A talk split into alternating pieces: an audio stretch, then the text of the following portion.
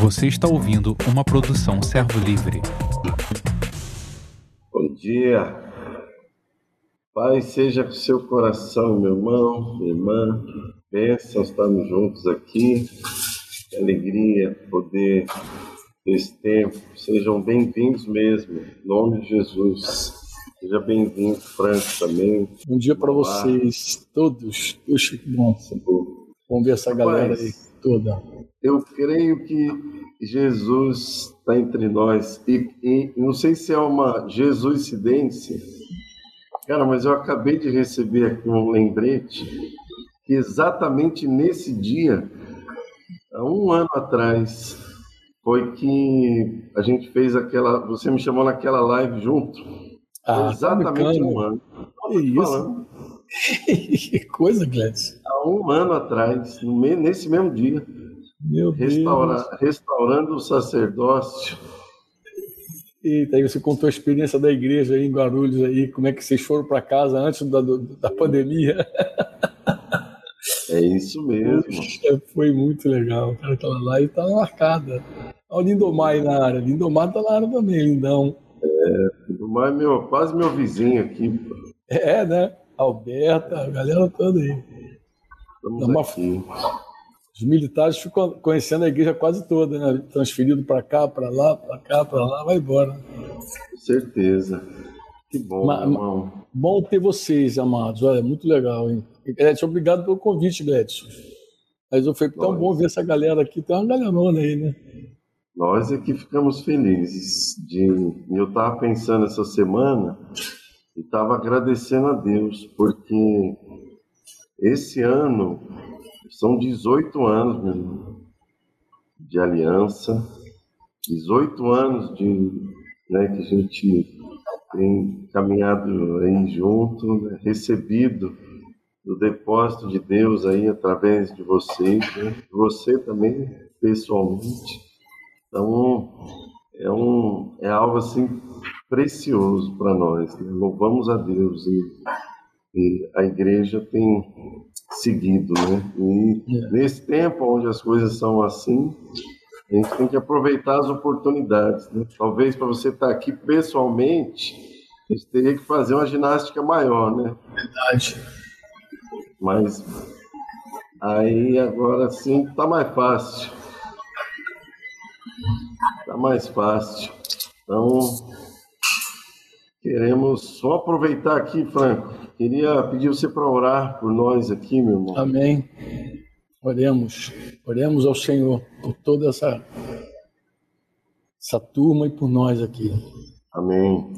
Papaizinho, nós te damos graças no nome de Jesus por mais esse dia, pelo privilégio, Senhor, de sermos teus filhos, essa honra merecida, nossa, Senhor, mas que tu mesmo, por tua graça, nos conquistaste esse, esse direito, essa, esse acesso, e é pelo sangue de Jesus, Pai, pelo, pela pessoa de Jesus que nós nos achegamos a Ti, em nome dele para te bendizer, para te louvar, para te agradecer, mas também para te rogar, Senhor, suplicar, tanto por aqueles que estão sofrendo, Senhor, nessa hora, principalmente aqueles que, em função de toda essa pandemia, têm sofrido, Senhor, na saúde, na perda de entes queridos, Senhor, sofrido também, Senhor, nos negócios, Senhor, sofrido de vários lugares, de várias formas, Senhor. É, nós suplicamos a Ti Teu socorro, Senhor, por esses amados, especialmente pela vida Francisco, lá de Araçatuba, Senhor, que perdeu um filho, Senhor, um filho jovem, Senhor. Consola aquela família no nome de Jesus, Senhor. Consola todas as famílias enlutadas, Senhor. Rogamos a Ti também, Pai, que Tu tenhas misericórdia, Senhor, desse planeta. Tenha misericórdia de nós. Misericórdia para a igreja, Pai. Nos preserve.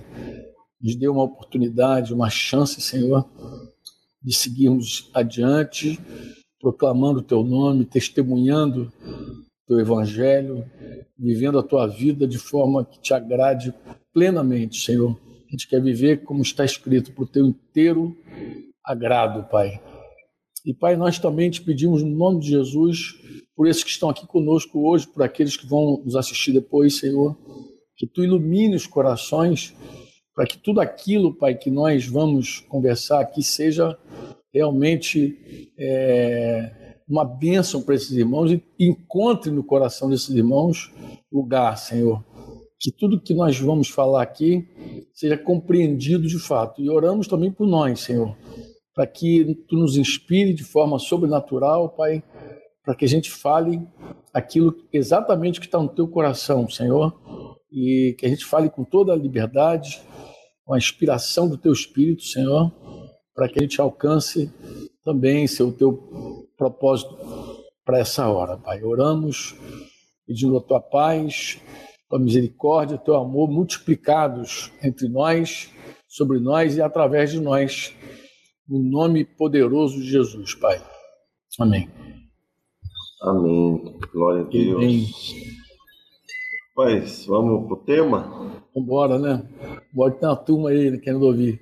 Sim, então, os irmãos aí, abra o teu coração, você possa ter aí a luz resplandecendo, em nome de Jesus. Amém. Irmãos, fala. É, em que consiste o reino, o reino de Deus?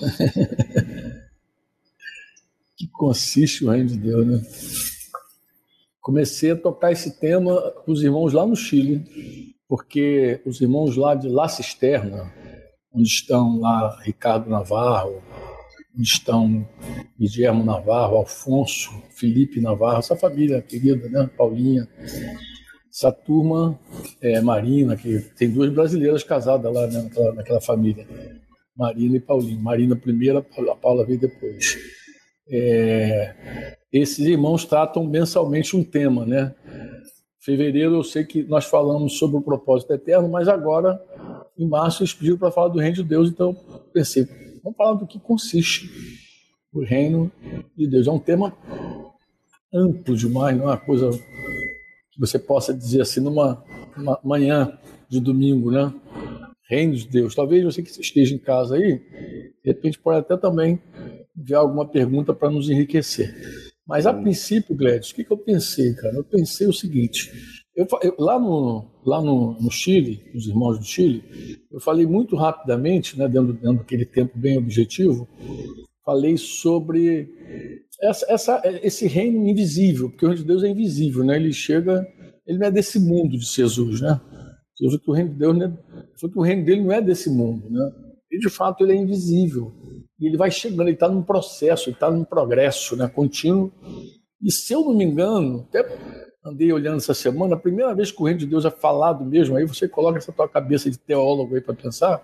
Uhum. É, acho que o livro assim do Velho Testamento que melhor fala do reino, por incrível que pareça, é Daniel. Porque Daniel, além de revelar aquela visão lá, aquele sonho de Nabucodonosor, lembra? Cabeça de ouro, aí vai descendo prata, ferro, barro e tal ferro puro, depois ferro com barro. E ele dá aquela visão. Aí ele fala de uma pedra que é, cortada sem mãos, e essa pedra, então, ela é tirada naqueles reinos todos lá e desmiuça tudo. Depois a gente tem também aquele momento de Nabucodonosor, sete, sete anos pastando lá, né? Virou bicho. E aí, para entender que o reino de Deus é que manda mesmo, né? Que é o céu que manda na terra. e depois é, os, os, os, os, jovens lá na fornalha, lá, Sadraque, Mesaque Abednego lá na fornalha, né? E também a declaração de Dario, quando, quando é, Daniel vai para a cova dos leões. Em suma, eu acho que é o livro que melhor fala. Depois Daniel tem aquelas visão, visões futuras também. Mas legal falar que o reino de Deus é invisível. Eu acho que isso foi enfatizei.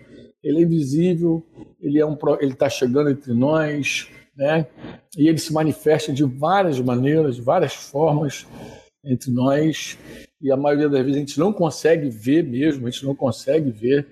Jesus falou lá é, os fariseus que estavam dizendo que ele expelia demônios em nome de Beuzebu, ele falou que uma casa dividida não subsiste. Mas ele falou, mas se eu expulso demônios pelo dedo de Deus, é chegado o reino de Deus. Tu vê que o reino de Deus às vezes chega e a pessoa não dá conta, não vê, né? Mas eu pensei, Glécio, da gente falar uma coisa assim, eu acho que tem muito a ver até com a nossa história pessoal. Qual é? é porque o reino de Deus, ele não se manifesta.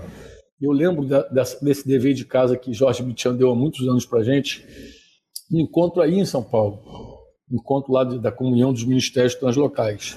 Eu não me recordo exatamente que cidade de São Paulo foi, mas ele deu um dever assim de casa em grupos pequenos para a gente falar sobre a manifestação da reino de Deus. Eu lembro que estava no meu grupo Ademar de Campos, estava comigo no meu grupo, os outros pastores aí de São Paulo, inclusive. Tá, estava o Júnior, Paulo Júnior no meu grupo. Então, nós, um grupo pequenininho ali, uns quatro ou cinco, nós oramos pedindo a Deus é, nos falar sobre a manifestação do reino de Deus. E a frase que era para a gente definir tudo numa frase, a frase que a gente encontrou é a seguinte: que o reino de Deus ele se manifesta quando a vontade de Deus é feita. Então, nós lembramos da oração de Jesus, né? Venha o teu reino, seja feita a tua vontade, né? Então, venha o teu reino, seja feita a tua vontade. A gente entendeu ali conversando que não tem reino de Deus se a vontade de Deus não é feita, né? Onde a vontade do homem é feita é o reino do homem, se a vontade do diabo é feita é o reino do inferno que está ali governando, mas é onde a vontade de Deus é feita. E nesse sentido, né, nesse particular, eu acho que é legal dizer o seguinte, que, que o reino de Deus chegou na nossa vida em algum momento. Eu, na minha vida, por exemplo, chegou no momento. Eu queria ouvir também você falar como é que o reino de Deus de verdade chegou na tua vida. Porque na minha vida, Gretchen, eu acho que você deve ter ouvido falar sobre isso. Chegou, eu já era pastor, já, cara. Eu pastoreava a gente e eu não entendi o reino de Deus claramente. E ali no início da década de 90 chegou o reino. Posso falar depois, mas Sim. Eu, eu, como você é um anfitrião, eu queria propor para você essa, essa, essa, essa, é, que é o tema dentro do tema, né? Eu queria propor que a gente falasse sobre como o reino de Deus chegou a nós. Como o reino de Deus chegou a nós. Tá bom? Pode ser? Pode. Até me, lembrei de um, até me lembrei de um outro fato que pode ilustrar isso muito bem ah, em 2002, 2000, não, em 2000, em 2000, eu fui no encontro no Chile, Diego Portales, foi quando eu reconectei com o Mitchan depois de 10 anos, a gente estava é, no final, no início da década de 90, quando o reino de Deus chegou na minha vida, a gente pediu cobertura e Mitchan, Mitchan, graças a Deus, não nos, não nos atendeu.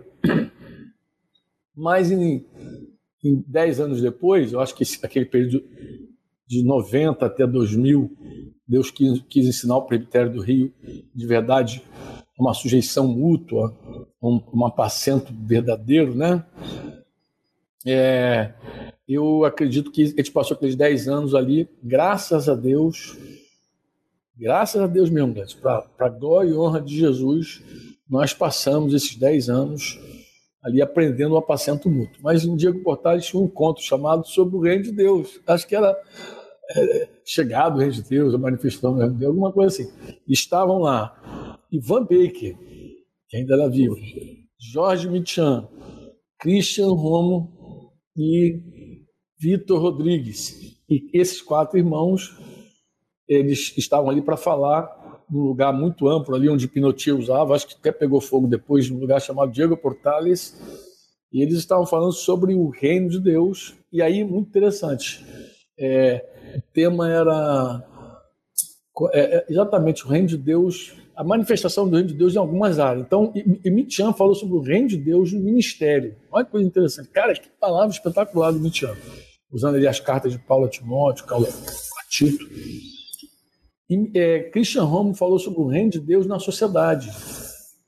Impacto. Ah, me lembrei do tema. O impacto do reino de Deus o impacto do reino de Deus no ministério, o impacto do reino de Deus na, na, na, na sociedade. O Baker falou sobre o impacto do reino de Deus na igreja. Vitor Rodrigues falou sobre o impacto do reino de Deus na família. Então tinha assim, igreja, família, igreja, sociedade, né? E ministério. Cada um falou desses pontos e eu acabei entrando naquele encontro. por uma obra divina, acabei falando. Aí falei. Eu falei, falei para o Michan, Michan perguntou: se você fosse falar desse conto, o que, que você falaria? Eu falei: eu falaria sobre a única coisa que acho que está faltando. Ele, o que está faltando? Eu falei: está faltando o impacto do reino de Deus na minha vida. E tudo começa no homem, pô, na vida do homem. Aí, por obra de Deus, embora eu saí, saí do, Rio, do Rio com a profecia de Denise que eu ia falar nesse encontro, até brinquei com ela, falei, olha, se eu falar nesse encontro, tu és verdadeiramente profetiza, porque ó, quem está lá, idealista dos, dos irmãos que está ministrando, falei, ó, só tem apóstolo lá top, ó. Tá Baker, tá Emitian, tá Christian Romo, tá Vitor Rodrigues, e esse tal de Sérgio Franco ninguém conhece, mas aí realmente aconteceu isso que ela falou. Por uma, uma obra divina, né? Uma, uma tarde que o Becker não quis falar, Hoje eu sei porque ele estava hospedado com o Davi Vidal. Estou contando uma história aqui da igreja para vocês, de repente serve para registrar para alguma coisa, né? Sim. E aí, Davi Vidal disse que ele acordou naquela manhã na casa dele e falou: Bem, Davi você conhece, estou falando de gente que você conhece, Gledson. Davi disse que bem que acordou na casa e falou: ah, Hoje eu não vou falar, Deus vai usar outra pessoa. Meu Deus. E a notícia que nos chegou lá quando a gente estava almoçando era que Baker estava doente, porque estava muito frio nesse tempo. Era junho de 2000, estava muito frio. Ela falou, Baker está doente, não vai falar. Aí quando o cara trouxe o recado para o Michan, eu estava almoçando com o Michan e Vitor Rodrigues, a gente estava conversando, e aí ele falou assim no ouvido do Michan, assim, eu ouvi com ele, falou assim, cara, esse brasileiro aí, você já ouviu esse brasileiro falando? Aí foi cochichando no ouvido do Jorge e praticamente pediu para eu falar. Aí Jorge passou a palavra para mim e me instigou a falar. Aí quando eu entrei com o tema, foi assim que eu conheci aquela turma toda, da Vidal. Aí eu passei a ter, como dizem os chilenos, cercania. Foi quando eu conheci César Figueroa. César Figueroa estava nesse encontro. Encontro para pastores e líderes, tinha muita gente lá. Aí ali abriu a porta para muitos contatos ali no Chile, que se perdura até hoje, graças a Deus. Mas aí, Gladys, como é que o reino impactou tua vida? Rapaz, eu, bom, eu nasci, fui criado no Evangelho, né? Era um bom, um bom evangélico, né? Um bom metodista e recebi um chamado de Deus, fui para o seminário e isso no ano de 99, foi 2000 foi quando eu comecei para o seminário. E, mas ali Deus já estava falando comigo algumas coisas que me confrontaram muito. A primeira coisa era sobre a questão da igreja. E esse foi uma das primeiras coisas que me confrontou. O modelo de igreja que a gente vivia, eu comecei a ficar incomodado. Porque eu, eu, eu, eu entendi que Deus tratava cada um como indivíduo e aquele modelo ele não, não cooperava para essa proposta de Deus. Então, isso foi a primeira coisa que lá atrás Deus começou a falar comigo. A, a segunda coisa é que eu, no primeiro ano de seminário, já fui enviado para uma congregação, para assumir uma, uma, uma congregação sozinho, para pastorear uma igreja sozinho. Era noivo ainda. Paula foi me acompanhar, a gente estava noiva ainda, não tinha nem casado. Então, seis meses pastoreando noivos ainda. É, e ali, acho que passado um, um, ano mais ou menos, eu comecei a entrar numa crise, que eu vi aquele povo todo recebendo pastoreio, mas eu mesmo era um pastor que não tinha pastor. Isso para mim mexeu muito comigo. E Nesse processo foi quando eu conheci o Fonseca, né? Conheci o Fonseca e tive com ele, acho que dois encontros assim muito rápidos, muito pontuais assim. É, foi muito bom.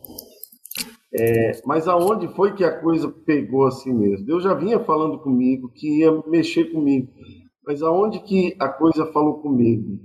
foi quando eu tive naquele encontro ah, lá no sítio do Imitian sobre a formação do caráter. É o livro agora. Aí, rapaz, eu saí de lá me sentindo que eu estava desviado.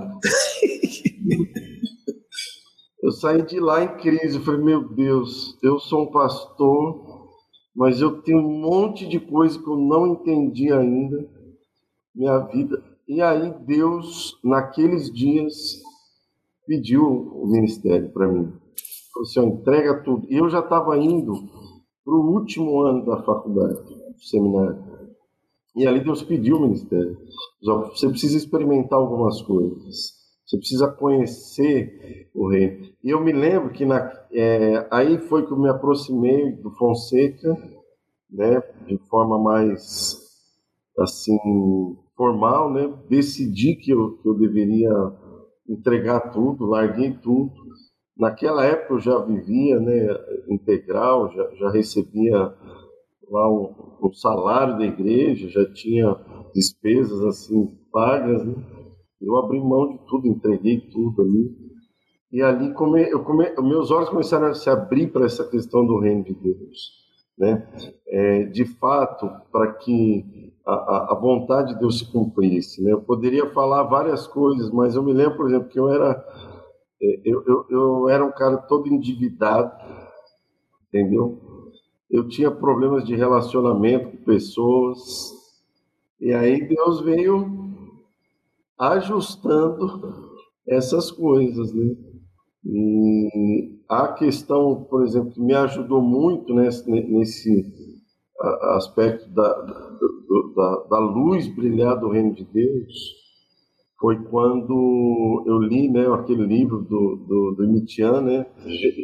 É, Jesus, Jesus Cristo, é o Senhor, né? Eita, Esse é. livro me deixou mais amassado ainda foi muito especial para mim naquele tempo. E a questão também do discipulado, né? Ali, quando Fonseca, eu me aliancei com ele naquela época, eu acho que você vai lembrar, você acabava vindo muito mais para cá, né? É. A, a, tua é, presença era mais intensa, né? Naquele começo ali. E e tudo aquilo que eu recebia, eu tenho cadernos aqui até hoje, né? áudios até hoje. Eu me lembro que você chegava aqui, eu já ia com um CDzinho, pra, não tinha pendrive, né? CDzinho para pôr no teu computador lá para pegar as ministrações, palavras, aquilo foi me, me enchendo. Né? E eu creio que esse processo ele vem durando até hoje, porque é progressivo. Né? É verdade. É progressivo, progressivo. Conversão. progressivo, né? De você, é, a luz vai brilhando dia após dia. Né? E graças a Deus por isso. Bendito foi o dia que Ele teve misericórdia da minha vida. E aí vem corrigindo, né? Corrigindo motivação os motivos muitas vezes estavam equivocados, né? A gente queria, a, a intenção, vamos dizer assim, o desejo até não estava errado, queria fazer a coisa acontecer, dar certo, mas o motivo às vezes estava meio, meio, meio corrompido, né? às vezes lá no fundo a gente tinha, queria de uma certa forma fazer o um nome célebre, né? Fazer o um ministério conhecido, e eu tive que de, acho que Deus teve que ser radical comigo, tirar tudo. Teve que ir morrendo aos pouquinhos, né? Entreguei o, o ministério, a igreja, abri mão de tudo, salário, fui começar tudo do zero. E graças a Deus por isso. Bendito foi aquele tempo. Foi muito, muito choro, né? Muita, muita, muito quebrantamento, né? Nosso mas eu louvo a Deus por isso, por, por ter os olhos abertos, né, para que Ele pudesse nos ensinar. E estamos até hoje, meu irmão. E por isso que eu louvo a Deus, né, por 18 anos já caminhando junto, aliançados, vinculados, recebendo daquilo que os nossos pais têm para nos dar. Então, louvo a Deus pela vida de vocês também. Puxa, minha experiência com o Reino de Deus, Gledson, acho que você já ouviu algumas vezes, mas vou falar aqui porque a gente está aqui com pelo menos 120 conexões aqui, não sei se está só no YouTube. Tem uma galera aí boa aí, irmãos Sim. queridos de vários lugares já me ouviram provavelmente em outro momento, mas vou contar algo como se estivesse contando pela primeira vez. Né? É, na, no início, me converti em 84 e, e fui pastorear-se muito prematuramente, muito prematuramente. Fui pastorear muito novinho. É, fui para um seminário, mas já no seminário começaram a chegar pessoas. Teve uma hora que eu tive que escolher entre o seminário e as pessoas, acabei escolhendo as pessoas, porque eu ia para o quartel cedo, voltava do quartel, tinha seminário, eh, tinha gente que me esperava terminar as aulas do seminário para a gente seguir, o, seguir a, a, vida pastoreando. Eu não sabia o que era pastorear, eu nem sabia que eu estava pastoreando, na verdade, né? Eu não sabia que eu estava sendo pessoal, que eu estava orientando pessoas e ajudando pessoas a seguirem Jesus. Eu não tinha noção do que era pastoreio, Mas aí nasceu uma, uma comunidade por, por direção do meu pastor, é, de gente que dizia assim, que era gente renovada, a gente era de uma denominação tradicional, todo mundo foi batizado com o Espírito Santo, ele acabou pedindo para a gente levar aqueles jovens batizados com o Espírito Santo para outro lugar. E aí nasceu a Dulão, a caverna da Dulão, famosa, onde Fonseca chegou e outros aí chegaram, né? E ali, é, quando deu 89, 90, quando deu 87, Gladys, eu ouvi Deus falar comigo, porque quando eu conheci é, Modesto, Marcão, né? Edgar, conheci essa turma, e Deus falou comigo porque eu deveria largar tudo e segui-lo. Eu, de verdade, nem. Falo mais de uma vez comigo, eu não atendi o Senhor. Mas agora, deixa eu usar bem a expressão, eu não atendi o Senhor. Parece até uma loucura dizer isso. Eu não atendi o Senhor. Mas eu acho que quando eu digo assim, não atendi o Senhor, já denota, já deixa claro que Jesus não era meu Senhor. Né? Porque eu, bastaria eu ler Lucas é, 6, né, 6,46, que é o mais famoso, né? Por que me chamais Senhor, Senhor e não fazeis o que eu, que eu mando? Né? Eu já deve, entenderia que eu só chamava ele de Senhor, porque chamar eu já chamava ele de Senhor. E orava, falava Senhor, Senhor. Mas quando ele em 87 falou a vontade dele, para mim, eu não quis fazer. E não tinha nenhuma pretensão de fazer. E fui empurrando com a barriga, literalmente, empurrando com a barriga, até 90. 90, 90 eu comecei a ter problemas. Aí 90, aquela graça que me acompanhou de 84, sete anos depois estava me deixando assim a pé. Faltava graça, sabe? Eu tinha ainda aquela unção para falar, eu tinha os dons do Espírito Santo ainda, mas o, a graça do, do, Senhor, a presença de Deus na minha vida, eu comecei, a, a, eu acho que eu comecei literalmente a extinguir, a apagar o Espírito dentro de mim. Foi quando em 91, exatamente em 91, os meados de 91 ali, eu tive a minha experiência na, na verdade, o, o, início de 91, de janeiro de 91 até. Porque eu, eu, eu me estabilizei em 89, 10 anos de serviço. Então, em 89, eu tirei, eu fiz um monte de coisa, tirei licença especial, eu fiz um monte de voto, quebrei um monte de voto. Só não vou contar agora porque não vai dar tempo. Mas os meus votos, eu era meio sanção, assim, para fazer voto quebrar era comigo, entendeu? Então eu fazia votos quebravam. Não, senhor, vai, eu vou, eu vou te entregar integralmente esse, essa licença especial. Aí, no meio da licença especial, interrompi a licença especial, fui fazer outras coisas para mim, meu, meu, para minhas férias, para minha vida. Então, comecei a quebrar voto. Eu fazia voto de todo, fazia, me precipitava nas palavras, coisa que Deus nem me jeftesse, coisa que nem, Deus nem me pediu, eu, eu, eu falava, depois eu quebrava, eu vivia aquela vida sem vergonha. E aí, quando chegou ali, é, então na virada de, de 90 para 91, aí Deus deu um basta. Na verdade, é, nos últimos dois meses de 90, Deus deu um basta. E aí eu comecei a provar a moeda de setembro, provavelmente outubro de 90, e fui até junho de 91, só apanhando.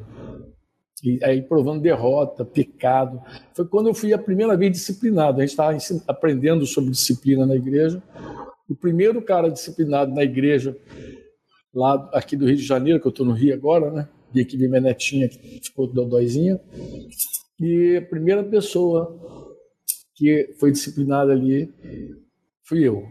Publicamente, numa reunião geral, que ninguém sabia ainda como é aquela disciplina.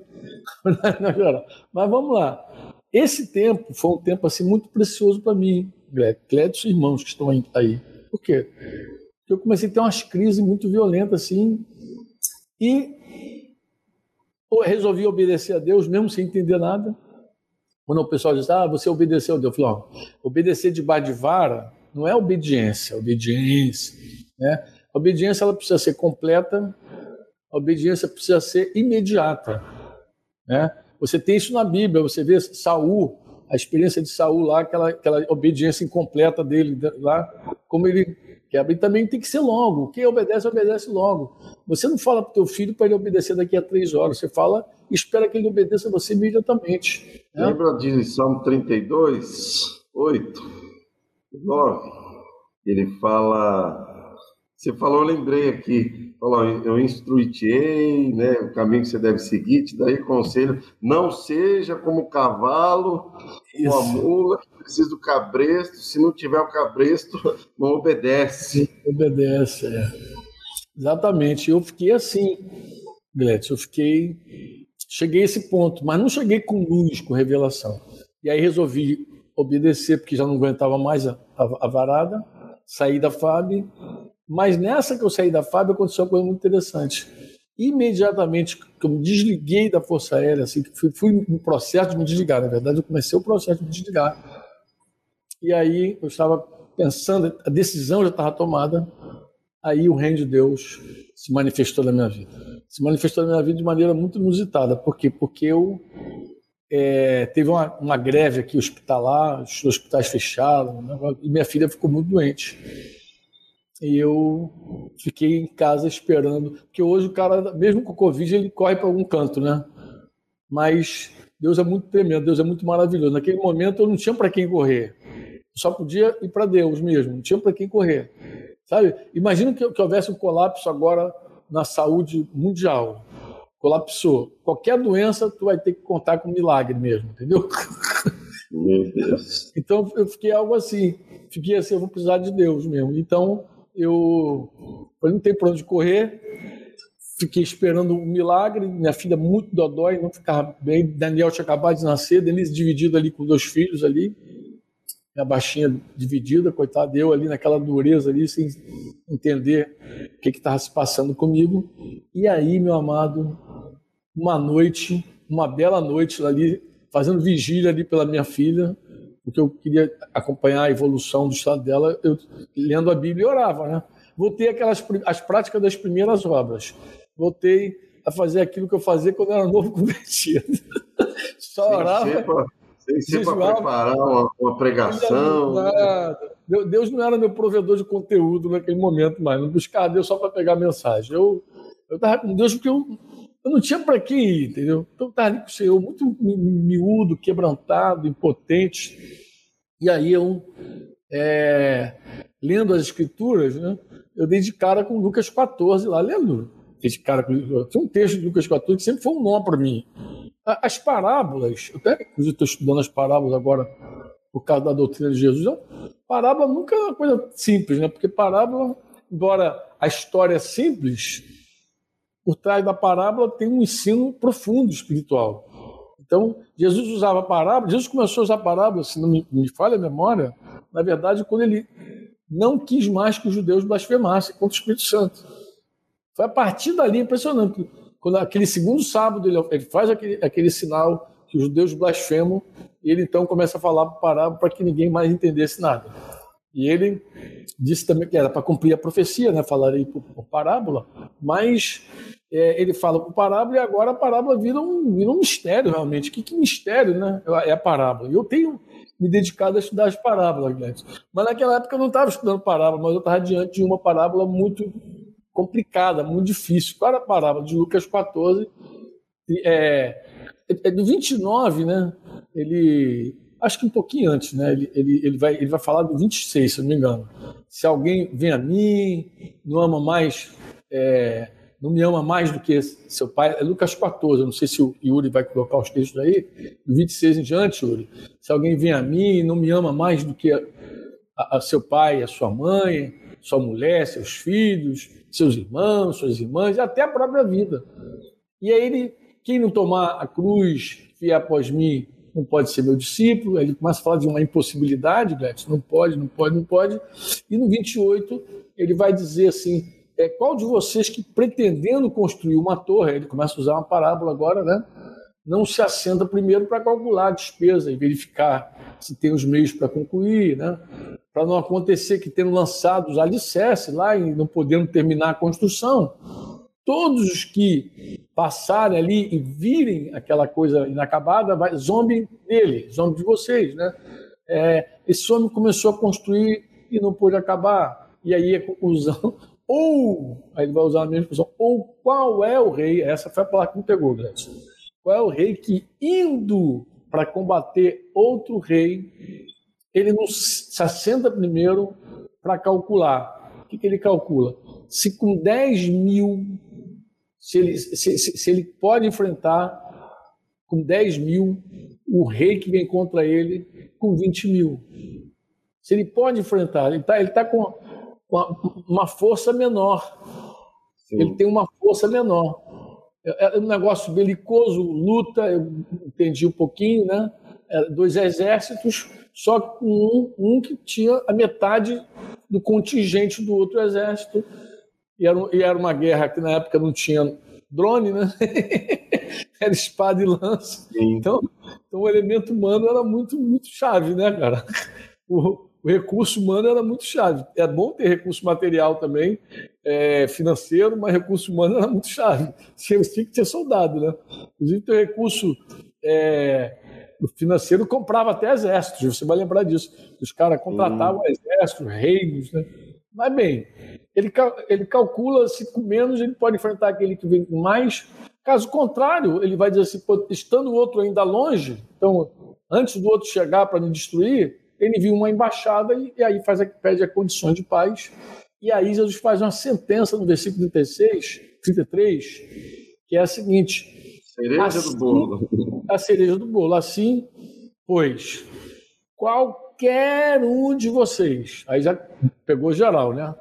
É, aí foi igual o Bob, pega um, pega geral. Qualquer um de vocês, qualquer um, qualquer um é qualquer um, isso é é, é, é, o culto, inculto, é o novo convertido, é o velho convertido, é o pastor, é a ovelha, qualquer um, é o discipulador, é o discípulo, é o líder, qualquer um, qualquer um de vocês que não renuncia a tudo, a tudo, não pode ser meu discípulo. Esse texto eu queria entender o que, que tinha um rei que vai combater outro rei com essa declaração poderosa de Jesus, porque ele fala: qualquer um entre vocês, qualquer um entre vocês que não renuncia a 100%, tudo. Aí ele vai dizer uma coisa terrível: não pode. Né, ele não diz assim, é, não deve ser meu discípulo. Ele diz que não pode ser meu discípulo. É uma impossibilidade, não tem Impossível. como. Não tem como ser discípulo de Jesus sem renunciar a tudo. E aí, imagina um cara que está passando uma guerra, como eu, de renunciar a emprego, que era a minha, minha situação. Eu não estava renunciando ao meu emprego, ao meu emprego. Como o cara que não renuncia ao meu emprego se enquadra diante de uma situação dessa? E eu, a noite ia passando, eu era um domingo para segunda. Eu tinha que segunda-feira para o quartel bem cedo, mas eu não conseguia dormir. Débora naquela condição, né? E eu desimpedindo minhas coisas lá no quartel, já tinha perdido direito ao hospital.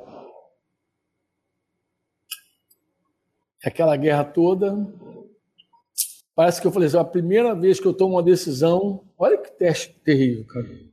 A hora que eu resolvo obedecer, os hospitais em greve aqui fora ninguém atende, e o hospital da, da Força Aérea eu não tinha mais direito, Deus me tirou para matar minha filha. Fiquei assim, essa era a minha crise com Deus naquele momento. Né? E, cara, eu orei e falei assim, eu queria entender essa parábola, Senhor. Queria entender essa parábola. queria entender, queria entender, queria entender. E eu ficava orando a Deus para entender a parábola. E mas não via nada, cara. Sabe que é nada? Não via nada, não via nada. E eu pensando, sabe de uma coisa? Eu vou vou entender essa parábola. essa parábola não vou entender. E resolvi abrir a Bíblia aleatoriamente, é, Gladys. Ah, vou ler outra coisa, porque se eu ficar aqui, daqui a pouco eu não vou nem, nem, nem ler a Bíblia. Aí resolvi ir para o Velho Testamento. Abri aleatoriamente o texto e abriu. É, é, o pessoal chama de roleta russa, né? A página caiu aberta. Ali foi um anjo que me ajudou. A página caiu aberta na página exatamente de 1 Reis, capítulo 20. Olha que coisa interessante, 1 Reis. Lembra que a parábola de está falando de um rei que vai combater outro rei, né? Então o assunto é, são reis, né? E aí eu vou lá para 1 Reis, capítulo 20, versículo 1. Aí logo no início do capítulo Reis, é, versículo 1, é, o livro de Reis vai contar a história do cerco a Samaria. Não sei se você lembra lá. Rei, Sim. Acabe era rei lá de Samaria, né? Que tava, já estava dividido Israel, né? e ele estava rei de Samaria. E aí diz que Ben Haddad, que era o rei da Síria, era o todo-poderoso lá dele lá, ele reuniu todo o seu exército. Olha o exército de Haddad como é que estava. Estavam com ele 32 reis, cavalos, carros de guerra, estava lá. O que, que ele fez? Ele, ele fez aquele cerco famoso a Samaria, não o mais famoso de todos, não, mas ele lutou contra ela. E aí ele enviou à cidade um, um grupo de pessoas para falar com a Acabe. Deve ser aquele negócio de acordo de paz que Jesus falou lá, embaixada. Sim. Vou lá para fazer acordo de paz. Só que os caras já trouxeram a condição de paz. Uhum. Eles já trouxeram a condição de paz. No versículo é, 3, os embaixadores vão dizer logo assim diz Bendade. O que, que diz para Acabe? a sua prata e o seu ouro são meus. Ponto. Então você já não tem mais nem prata nem ouro. As suas mulheres, olha bem, as suas mulheres e os melhores dos teus filhos, eu não quero todos não, se tiver um ruizinho eu nem quero, mas os melhores dos seus filhos são meus. E aí, claro, já entendi. Quem Haddad mandou a mensagem, Acabe só podia dizer duas coisas. Ou é isso que você está falando, a gente vai lutar até o último homem. Alguém vai cair aqui, né?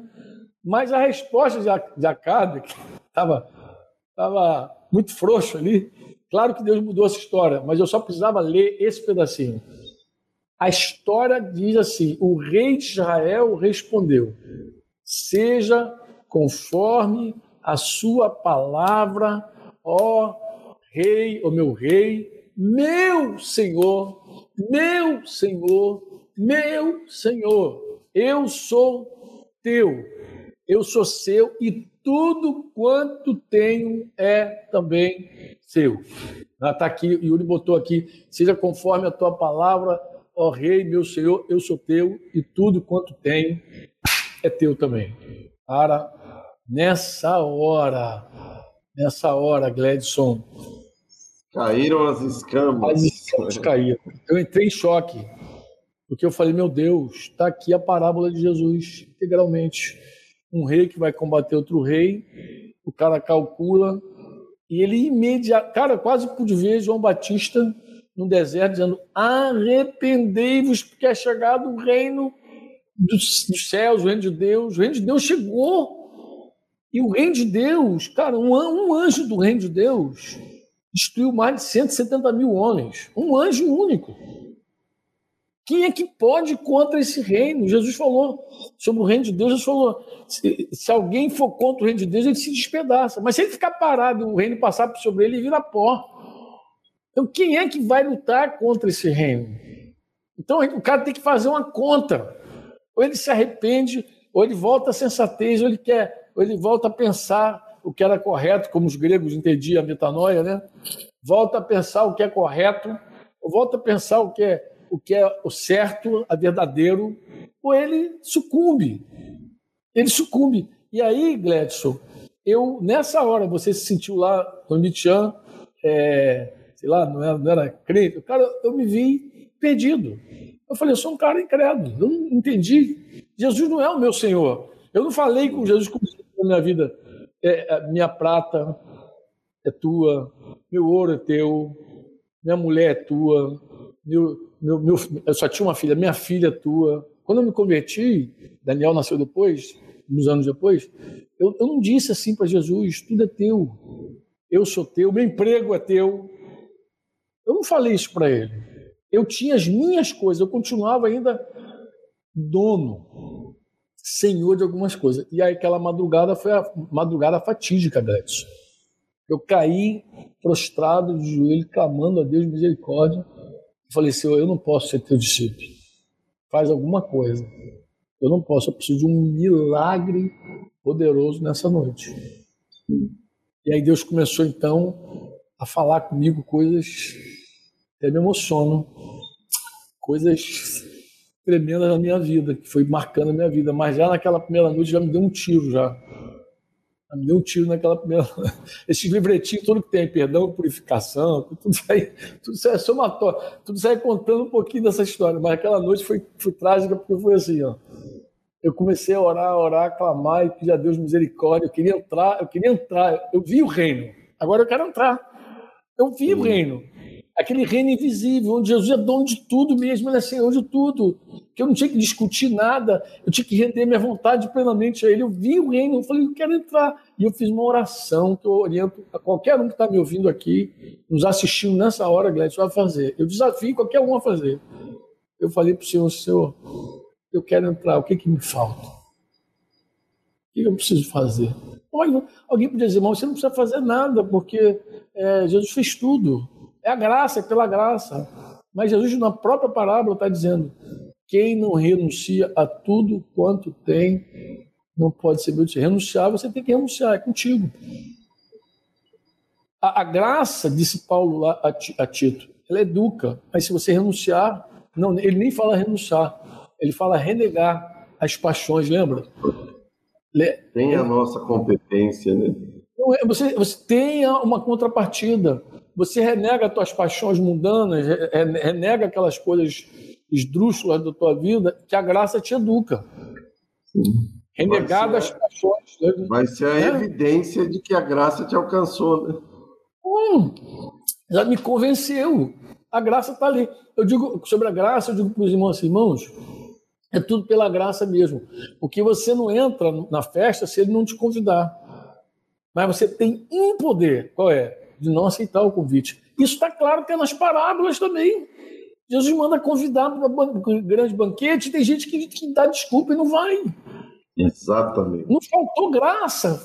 A graça estava ali convidando o cara para o grande banquete, mas ele diz: Não, eu tenho uma junta de boi. Não, ele dá as escusas dele, não vai, pô. A graça não te empurra lá, lá para dentro da, da, da, do salão de festa. E a graça também, se encontrar alguém lá sem uniforme, bota para fora. Lembra disso? Do cara que estava lá com traje inadequado na, nas bodas? Foi excluído. Então a, gra, a graça, ela é tremenda. Eu acho que por isso que o autor de Hebreus diz: como escaparemos nós se negligenciarmos a tão grande salvação? Então a graça estava ali. Mas eu fiz a oração porque eu sei que tem uma contrapartida, mano. Foi muito interessante aquela madrugada, é, Gledson, porque Deus começou algo na minha vida ali. Deus começou. Eu digo começou e digo não terminou, como você bem disse. é uma conversão contínua. Hoje. Não dá, não dá. É um processo que vai, vai, vai. Deus é o Senhor da nossa vida. O que, que, que, que eu preciso experimentar? Que área ele precisa entrar? que, que eu preciso entregar? Então parece que é um processo. Mas de imediato, de imediato, Deus falou comigo assim: ó, tudo que você não comprou, tudo que você não tomou emprestado, tudo que você não ganhou, tira da tua casa. Ó, isso ele falou audível. Claro, ó, não. Imagina você chorando ah, eu já não chorava mais pela minha filha. Olha que coisa dramática, porque naquela noite minha filha foi curada. Olha. Naquela noite, já amanheceu já outra pessoa. Saiu daquele quadro dela. Mas eu já não orava mais por ela. Eu orava por mim. Tô Quem estava perdido era eu. Eu estava perdido. Eu, eu me achava o cara, entendeu? O pastorzão lá, ungido, falando em língua, profetizando, tirando demônio. Mas eu não entendia o reino de Deus, pô. Eu não sabia que Jesus era dono de tudo mesmo. E aí aquela, aquele, aquele primeiro teste foi muito tremendo. Eu falei assim, meu Deus, tu não pode estar falando isso comigo. Tudo que eu não comprei, tudo que eu não ganhei, tudo que eu não, não tomei emprestado é roubo, é furto. Eu trabalhava com Fonseca na investigação e justiça lá do nosso quartel. A gente é do cara, a gente é que investiga, a gente é que faz justiça. Mas como é que eu vou, como é que eu vou restituir? Como é que eu vou tirar? Como é que eu eu não tenho furto aqui em casa. Foi muito interessante. Foi muito engraçado. Porque eu era assim umas três, quatro horas da manhã e eu fui assim. É, me deu uma vontade. Deu uma fome estranha, sabe? Terminei minha oração com aquele no coração e levantei e fui para a cozinha assim. Pensei em fazer um Nescauzinho assim. Sabe aquele negócio para dar uma tapeada? Leite gelado, tava até calor. Leite gelado ali peguei um, então abri a geladeira, peguei um leite bem geladinho, peguei uma, uma latinha lá de, de, de Nescau, deve ser Nescau, alguma coisa daquela ali, e fui pegar uma colher. Quando fui pegar a colher, que eu hum. pego assim no cabo da colher, assim, tava aquele símbolo, aquele, aquele, aquele sabre alado, a espada com duas asas. Tava aquele, aquele, aquele símbolo da Força Aérea. Eu olhei para aquele cabinho ali, Disse assim, cara, esse aqui eu não comprei. cara, esse aqui também eu não ganhei e também não tomei emprestado. Como é que se me parar aqui em casa? Simples. Fui parar lá em casa de forma muito simples. Foi assim. Funcionário tudo tem um negócio na cabeça. Não, é, não são todos, óbvio, mas muitos. Eu sei porque eu, eu conheço bem, né, cara? O reino chegou lá no quartel, né, cara? Falei, cara, isso eu não comprei. Isso eu não ganhei. Não tomei... Como é que fui parar aqui? Fui parar aqui porque eu levei para casa e fui ficando, fui ficando, me converti e ficou tudo lá em casa. E eu tinha... aí me bateu uma clareza assim, Clécio, assim, que eu vou render a Jesus tudo? Se tem coisa aqui que nem me pertence. Como é que vou dar algo para Deus que não me pertence? Que não é meu por direito. Aí eu entendi a palavra, cara. Chorei mais um pouco comecei a fazer uma limpa lá em casa. Meu chevette, eu tinha um chevetinho branco, foi a metade do chevette cheia de coisa. Era lençol, era coxa, era cobertura, era bota, era não sei o que. Era... Eu, eu, alguns, alguns anos atrás a gente estava conversando sobre isso, Denise Luz Franco, eu fiquei sem enxoval. Cara, tinha muita coisa da FAB, meti tudo no carro. Meu, meu chefe era um, um espírita, um cara espírita. Toquei para lá e falei com ele entreguei tudo. Ele falou, cara, que coisa maluca que você está fazendo. Nunca vi ninguém fazer um negócio desse, mas eu nem sei o que eu vou fazer com isso aqui. Deixa aí, depois a gente resolve como é que vai ser. Eu falei de manhã com o Denis, eu vou, talvez eu não volte, talvez eu fique preso. Então, é, Denis não entendeu nada, obviamente, né? Daniel ali pequenininho, Débora se recuperando, mas eu falei, ó, talvez eu fique em cana, mas depois, depois você vai entender. O que você não entender agora, mais tarde você vai compreender. E aí começou um processo. Era na segunda-feira, era segunda-feira à noite, acabei voltando para casa milagrosamente, que meu chefe depois a gente vai resolver isso. Aí cheguei à noite, tinha reunião de líderes lá em casa. Cara, qual foi o meu assunto com os líderes? Não podia falar, eu não consigo falar, tu me conhece. Eu não consigo falar de nada que eu não estou vivendo ali intensamente. Então, cara, eu abri ali em meus irmãos a minha compreensão do reino que, que eu entendia que era. Onde o reino começava? Quando Jesus faz senhor de alguém de verdade e que a vontade de Deus é feita. E eu desafiei ali aqueles irmãos a fazer a mesma oração. E olha, eu tinha um monte de gente da Força Aérea que virou. Aquela semana foi só entregando coisa na FAB. Mas tinha um colega lá, um, discípulo amado, que também era, era da polícia. Esse era da polícia militar do Rio de Janeiro. E ele mas ele era um cara igual você, se criado na igreja desde pequenininho. Então ele nunca foi de grandes furtos, não, entendeu? Mas ele pegou umas toalhas de um hotel. A gente lá serviço na frente do hotel, um hotel desse famoso aí. E ele pegou umas toalhas e cara, falou, cara, vou restituir esse troço. Ele foi lá no hotel, cara, os caras não acreditaram, acharam que era bomba, acharam que ele estava maluco. foi um negócio muito interessante. Aí começou uma revolução na nossa vida quando a gente entendeu que Jesus Cristo era o Senhor e que a gente só podia render a Ele o que era nosso, o direito. Eu lembro de gente é, entregando ferramentas roubadas, gente mecânico, trabalhava na oficina. O reino foi chegando na vida desses caras. Engraçado, o reino é invisível, né, Neto? Ele vai chegando, mas as, as manifestações dele são visíveis. A, a manifestação do reino é visível. Quando Deus opera um sinal, um milagre, um prodígio, é visível, tudo é visível. Quando nós somos uma família unida, é visível, tudo isso é visível, né? Embora o reino é invisível. É possível que alguém olhe para uma manifestação dessa e diga: é o reino de Deus, seja revelado. Jesus falou, João 17, 21, que quando nós formos um, o mundo crerá, o mundo vai ver. Então você vê que o amor da igreja é um poder, Clécio, maior até maior até do que os milagres que Jesus fez lá, na, lá, lá, lá em, em, Cafarnaum, lá em, em, em Betsaida. Ele, ele falou, ai de ti, Corazim, ai de ti, Betsaida, Jerusalém mesmo, ele falou, a própria cidade dele, Nazaré, que viram Jesus operar sinais espetaculares e não creram. Ele falou: olha, no dia do juízo vai se levantar, vai se levantar Nínive, Ó, se em Sodoma tivesse feito os sinais que foram feitos no meio de vocês, há muito teriam se arrependido com pano de saco, eles teriam se arrependido. Eles teriam se arrependido se tivesse feito sinais. Então o reino chegou ali, se manifestou com sinais, prodígios, e aquelas pessoas seguiram duras. Mas Jesus, quando ora, ele fala que ao sermos um, o mundo crerá.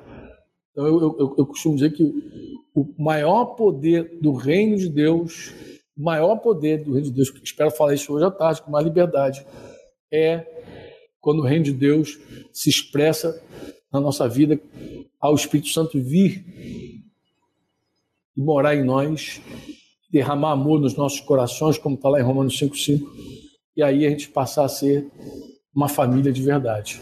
Essa visão da família pode fazer um credo se quebrar. Eu acho até que por isso que um monte de gente em retiro se converte.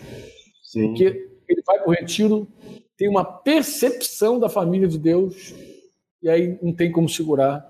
Ele, se, ele, ele vê o reino de Deus, e aí quer entrar no reino de Deus, né? Porque ele vê, a graça se revela a ele dessa maneira maravilhosa. Mas foi assim, o reino de Deus chegou na minha vida desse jeito, Gletch. Um jeito assim, inusitado. Claro, depois houveram coisas mais difíceis para mim, né? É, é, essa do quartel, Deus falou na madrugada, não sei se é porque eu estava debaixo daquele impacto todo da revelação, e no mesmo dia eu, eu pratiquei, mas na sequência Deus falou comigo que Ele não edificava sobre ruínas, que Ele não construía sobre trevas, e falou comigo muito claro, e falou, eu não vou seguir construindo na tua casa sobre trevas, sobre mentira. Eu entendi que eu precisava trazer minha vida para a luz com a minha esposa, confessar meus adultérios, meus pecados todos. Aí pensei, meu Deus, eu tive mais medo da Denise do que da Força Aérea, cara. Eu falei, cara, essa mulher vai me matar, cara. Sofia, Vai jogar óleo, água fervendo no meu ouvido. Meu ouvido, aquela história, aquela história. Eu, mas levei um, um tempo, acho que eu levei um mês, convencido de todo, com todos os textos que eu coloco lá no livro Perdão e Purificação, todos aqueles textos me convenceram e eu não tive, chegou uma hora que eu não tive nenhuma dúvida eu precisava confessar meus pecados para minha esposa e mesmo que ela me colocasse para fora, mesmo que ela dissesse a rua, teu lugar lá fora, eu até falei com ela, falei meu lugar lá fora, mas eu quero o teu perdão. E eu pedi a ela perdão, então, pelos meus pecados contra ela. Eu sabia que meus pecados contra Jesus, contra Deus, já estavam todos eles cancelados por causa do sangue de Jesus mas eu, eu, eu, entendi que Deus queria construir minha casa sobre a luz, edificar não sobre as minhas ruínas, sabe? As ruínas da mentira, aquelas coisas velhas lá, mas edificar sobre a luz. Então foi um outro processo doloroso. Ora, confessando para Denise, restaurando com irmãos e recebendo perdão de Deus, recebendo perdão da minha esposa. Cara, foi lindo também com Denise entender o reino de Deus quando o reino entrou na vida dela, o reino leva você a confessar, mas o reino também leva você a perdoar, né? porque você descobre que Jesus é o teu dono, o teu Senhor, e não existe nenhuma outra saída, né? Não existe nenhuma outra possibilidade para alguém ser discípulo de Jesus se não render tudo a Jesus. Se ele não for de verdade o Senhor, o Kyrios, autoridade Sim. máxima da nossa vida. Aí passa por essa área que tu falou aí, área da vida material, financeira, está todo desordenado também. O cara, na verdade, quando faz a vontade dele, vive muito desordenado, essa é a verdade, né? Quando Jesus entra, ele ordena tudo, né, cara? Ordena Sim. essa relação eu, geral. Você falou aí de ordenar, cara, eu lembrei de, de algo que tem tá nesse contexto, assim, Deus tem falado comigo nesses dias, dessa revelação do reino, e da nossa real competência, de qual é a nossa, o que compete a nós, nossa responsabilidade em atender por essa graça que nos alcançou, nos convidou. E eu lembro, cara, daquela promessa de Deus a Abraão, ele falou assim, ó, eu vou, Abraão, eu vou fazer dele um pai de multidões, nele as famílias vão ser benditas, mas, é, olha, Abraão tem uma responsabilidade. Ordena a sua casa, os seus filhos, é, para que andem na justiça, guardem os mandamentos, para que eu possa cumprir uh, com a minha promessa. Só que uma coisa que eu nunca tinha tentado, Franco, em que contexto que, que, que isso acontece com Abraão? Em que momento que ele fala para Abraão isso, que, de, que, que para mim parece que meus olhos se abriram para algo. É justamente naquele contexto de Sodoma e Gomorra. Porque ele fala assim, ó, é, você ordena a tua casa, tal.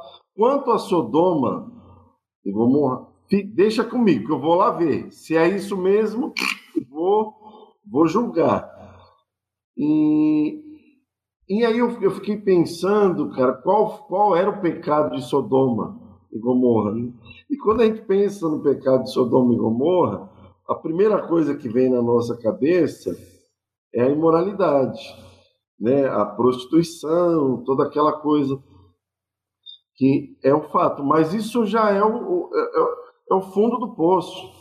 Sabe quando você, não sei se já aconteceu com você que você vê na estrada o carro fazendo gracinha Aí lá na frente você vê lá o carro tuchado no poste, entendeu? Mas teve uma história antes, né, que ele ele se ele veio agindo com imprudência, né? E aí eu, eu, eu descobri que, na verdade, o pecado de Sodoma e Gomorra, lá em Ezequiel 16, 49, Ezequiel ele, ele, ele define qual foi o pecado de, de Sodoma e Gomorra.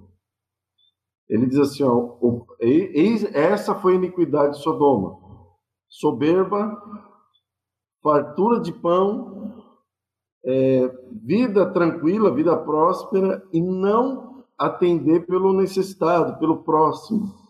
A imoralidade é só a consequência disso.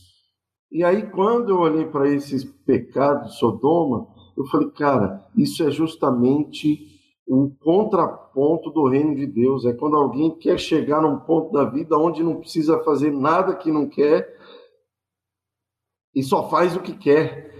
Esse é, é, é a grande raiz do problema. E nesse contexto é que Deus dá essa responsabilidade para Abraão, para que ele ordene a casa dele para ir na contramão disso.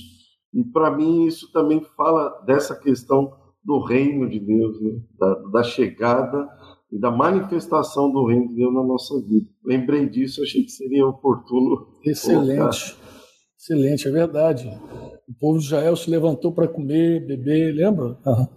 Sim. assim começa. É, quando Deus, o reino de Deus chega, ele ajusta todos os nossos relacionamentos. Né? É o relacionamento com Deus é o principal. Jesus é o nosso Senhor, Ele é o cabeça da igreja. O nosso Pai, ele é o Pai dessa família cheia de amor. O Espírito Santo, ele se torna presente realmente no templo. Nosso corpo já não é mais um lugar mais avacalhado é o templo do Espírito Santo. A gente começa a levar isso tudo muito, muito sério agora. A Bíblia não é mais um lugar para você tirar mensagens, mas é um lugar de comunhão com Deus, de Deus falar contigo, você falar com Deus. Porque muitas vezes está lendo e começa a orar em cima do que você está lendo. É um negócio maravilhoso. A relação com as Escrituras é muda. E aí a doutrina de Jesus para, para de ser simplesmente algo para você é, passar por cima, e a doutrina de Jesus passa a ser aquilo que vai ordenar a tua relação com o dinheiro, com o sexo oposto, que vai que, que, com, a, com a vingança, com a ira, né? com as autoridades. A doutrina de Jesus ela vai começar a alinhar você, a ordenar a tua vida de uma maneira é totalmente inusitada. É, isso é tão especial que quando você conhece um discípulo de Jesus de verdade, de verdade, discípulo de verdade, porque aí você começa a ver que tem crente e discípulo. Aí tu começa a ver que tem uma separação. Fala assim, cara, isso é um, um, crente. Crente tem um monte de crente evangélico. Misericórdia, católico, tem um montão. Mas é, é, é, legal quando você encontra um discípulo. Quando você encontra um discípulo de Jesus, tu fala assim, cara, esse cara é discípulo de Jesus mesmo. Como é que, como é que você sabe daquilo? A vida dele é pautada, é ordenada exatamente em cima daquilo que Jesus ensinou. Ele, ele busca, claro, o discípulo também erra, peca, mas ele se humilha, ele confessa, porque a, a, graça de Deus, Deus dá aos humildes, né? Então ele, ele se quebranta, ele vai, ele é uma outra pessoa, ele segue dependendo da graça muito mais do que antes. Eu vou, vou explicar por quê que ele depende da graça muito mais do que antes. Porque antes do reino chegar, você acha até que você tem coisa que você não precisa viver. Aí vai, vai empurrando com a barriga. Aí vai vivendo mais em desgraça que na graça. Mas quando o reino chega, você quer viver tudo que Deus tem para você, tanto da doutrina, tanto daqueles mandamentos diários, quanto do teu chamado, da tua vocação, daquilo que Deus desenhou você, designou você para fazer. Então você quer viver plenamente tudo. Aí você descobre que você não consegue viver plenamente tudo sem, sem a graça, sem, sem depender do Espírito Santo.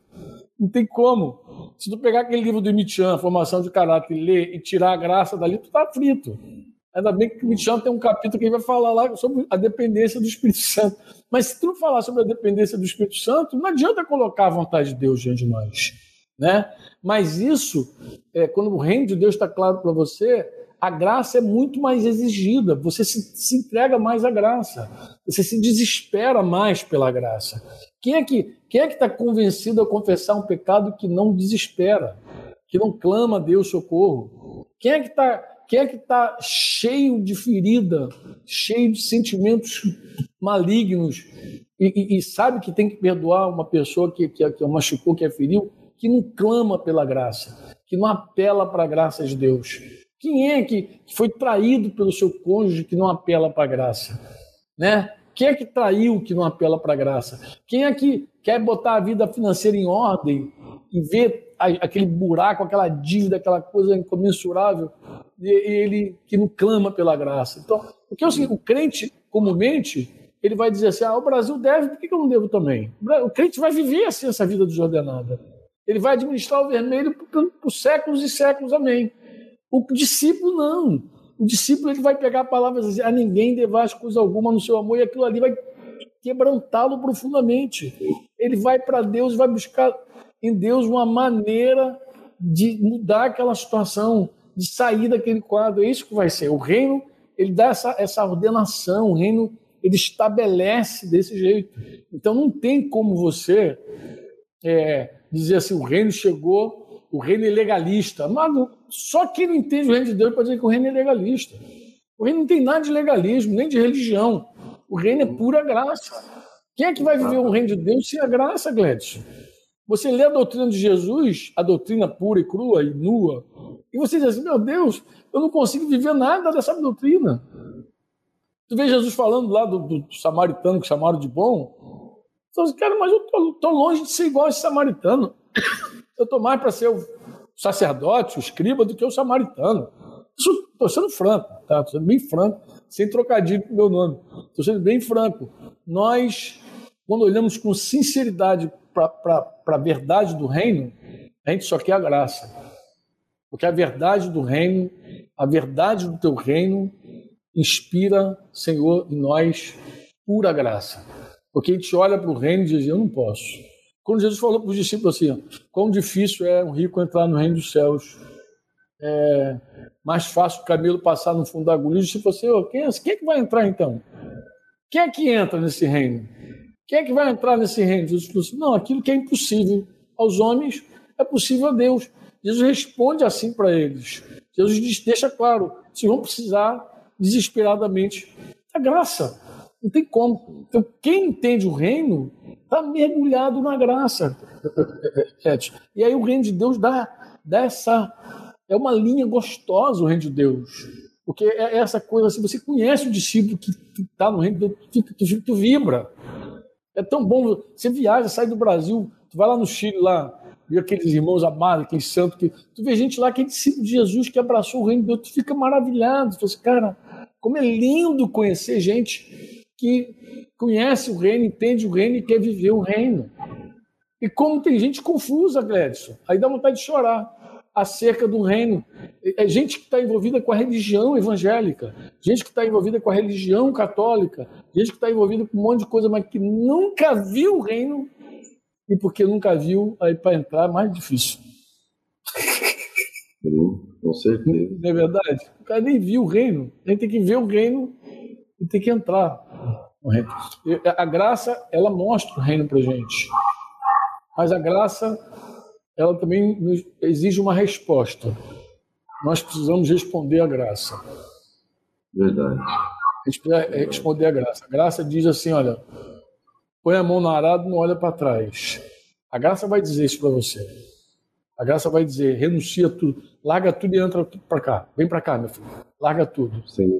A graça vai dizer isso ou não vai, Gleice? Com certeza. Vai dizer. Eu, eu lembro de, vai dizer. de, Toda vez que fala sobre o reino, eu, venho, eu, eu lembro de Marcos 9, 1. Esse texto mexe muito comigo, porque e é interessante porque a gente lê a Bíblia cortando capítulo, parece que aquilo ali é o final do oito, né? Na verdade. E, mas ali está escrito, né?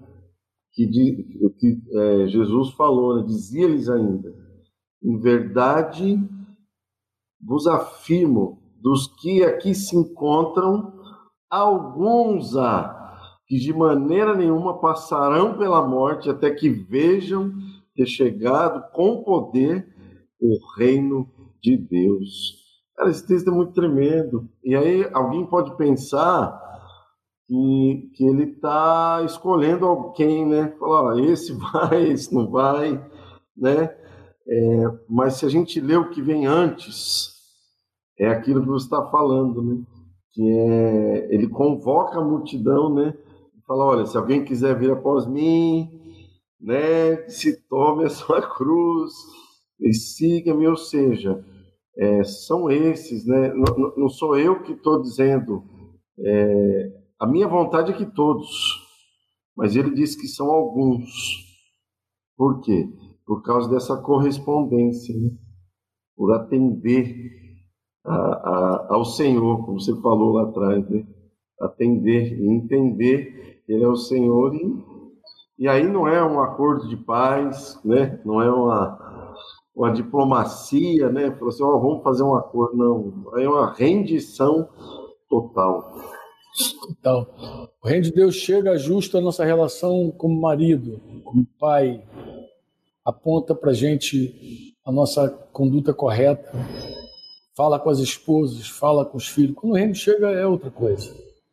Ele, a gente olha e ao ver o reino, a gente só tem uma resposta para ele. É dizer como Acabe falou, por que pareça, a verdade. Eu sou teu e tudo quanto tenho, seja conforme a tua palavra, ó meu rei, meu Senhor. Olha, Grécia, nossa conversa está linda e maravilhosa. Eu ficaria aqui o dia inteiro falando contigo sobre esse assunto, Sim. sabe disso. Mas eu acho que a gente vai precisar dar uma pausa. Aleluia. E eu quero te agradecer, Glécio, pelo, pelo convite pela oportunidade de estar junto com vocês aqui, com a Igreja em Guarulhos. Beijão no coração total de vocês, tá? Obrigado, querido. Eu gostaria aqui de e mais tempo aqui orando. Amém. O Espírito Santo siga fortalecendo essas coisas no nosso coração e que sejamos frutíferos a partir Amém. dessas coisas que o Senhor tem semeado maravilhosamente no nosso coração. Vamos Amém. orar? Amém. Pai, quero te dar graças, ó Deus, por esse tempo. Muito obrigado, Pai, mais uma vez, pela oportunidade de estarmos aqui, pela vida do Franco, por, Senhor, termos aqui recebido, Pai, de forma tão especial, mais uma vez, da tua palavra, Senhor, dos teus princípios, da, da, da verdade do teu reino. Muito obrigado. O Senhor siga dando graça a ele, que ele seja fortalecido com poder mediante o teu espírito no seu homem interior, para seguir uh, vivendo, ensinando essas coisas, com toda a graça que o Senhor tem dado a ele. Obrigado pelos nossos irmãos, que a cada um seja dado, Senhor, também, conhecer dos mistérios do teu reino. Em nome de Jesus, Pai, nós é, te entregamos esse tempo aqui com o coração muito feliz, ó Pai, pela tua graça sobre nós. Nós oramos aqui, em nome de Jesus. Amém. Amém. Você ouviu uma produção Servo Livre.